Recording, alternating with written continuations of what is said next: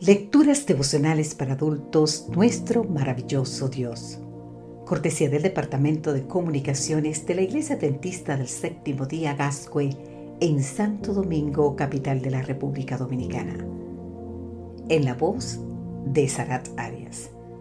Hoy, 14 de abril, ¿solamente un inquilino? Es una pregunta.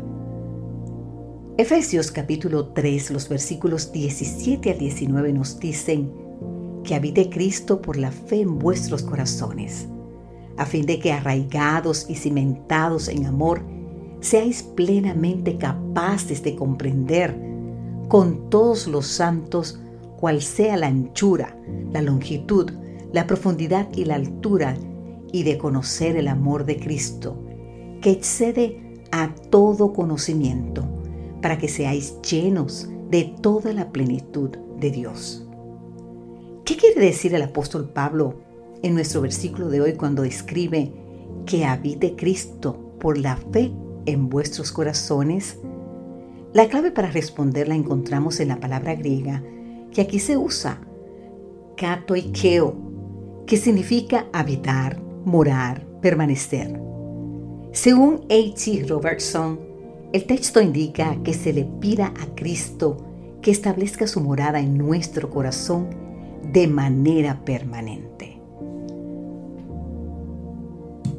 Lo que Pablo nos está diciendo es que no debemos tratar a Cristo como un inquilino que temporalmente habita en nuestro corazón. ¿Por qué ha de ser así? En primer lugar, porque no es ese el trato que Él merece.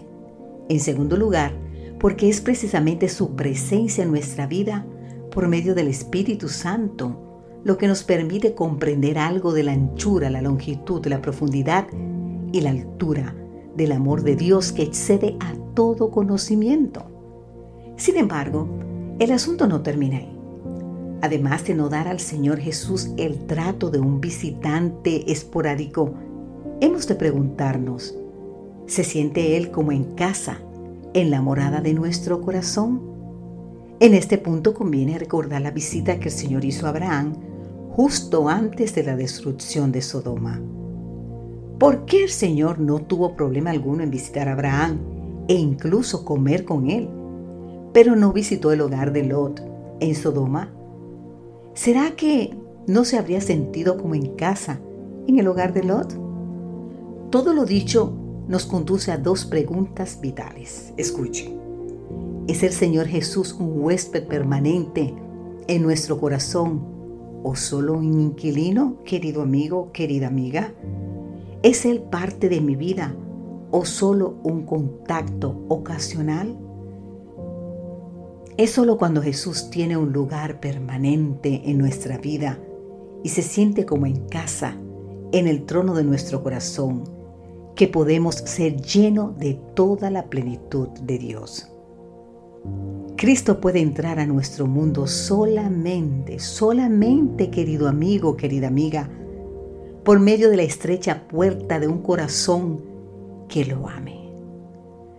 Amado Jesús, en este momento te pedimos que siempre seas parte de mi vida, que siempre sea parte de nuestra vida Querido amigo, querida amiga, digamos en este momento, amado Jesús, en este instante te pido que siempre seas parte de mi vida, porque moriste por mí en la cruz.